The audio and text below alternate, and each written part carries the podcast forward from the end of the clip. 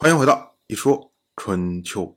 鲁国第二十任国君鲁黑公进入在位执政第十三年，本年的夏天，晋国以栾书为中军元帅，以荀庚为中军左，以士燮为上军将，以西岐为上军左，以韩厥为下军将，以荀盈为下军左，以赵瞻为新军将，以西至为新军左，以西翼为车御，以栾真为车右，统帅大军呢，开始讨伐秦国。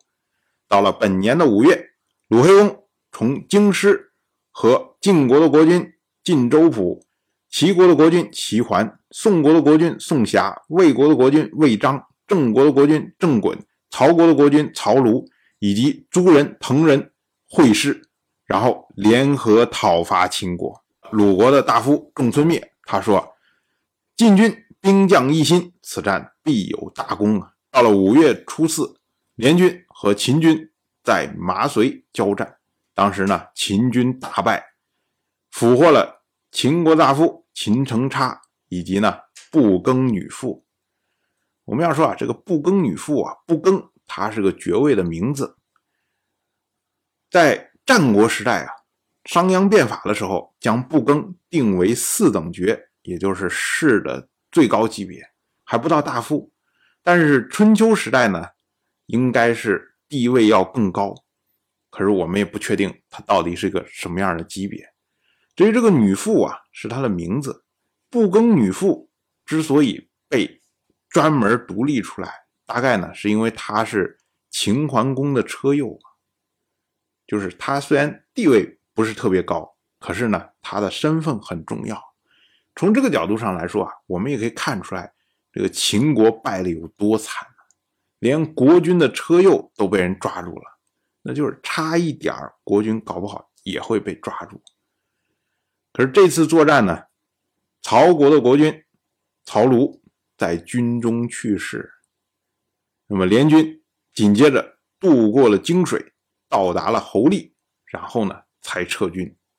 当时联军呢在新楚迎接晋国的国君晋州府，那么可以说是大胜而回。在回城的路上呢，那么王室的大夫程肃公在虾这个地方去世。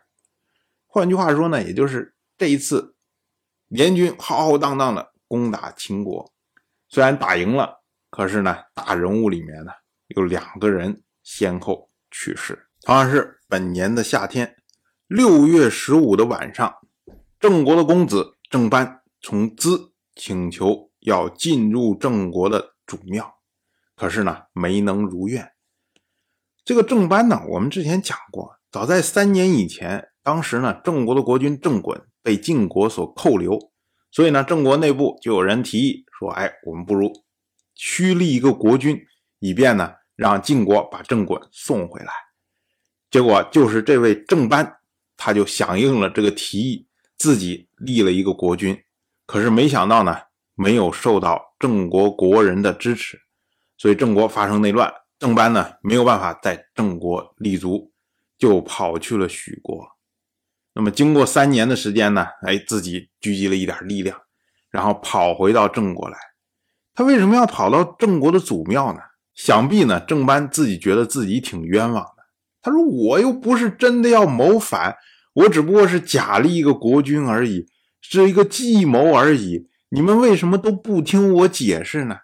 所以呢，他就想进入郑国的祖庙，在郑国的列祖列宗面前把这件事情解释清楚，以便呢，他能够回到郑国去。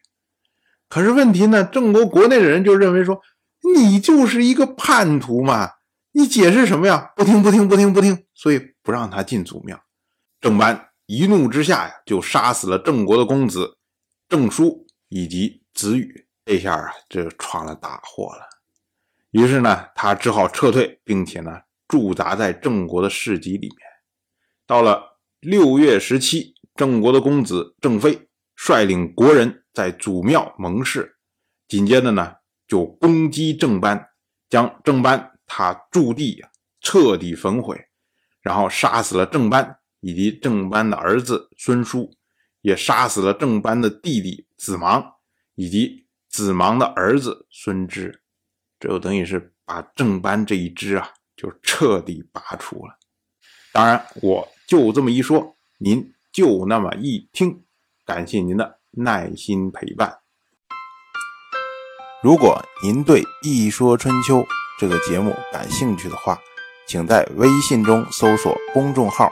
一说春秋，关注我，您不仅能得到一说春秋文字版的推送，还可以直接和我互动交流。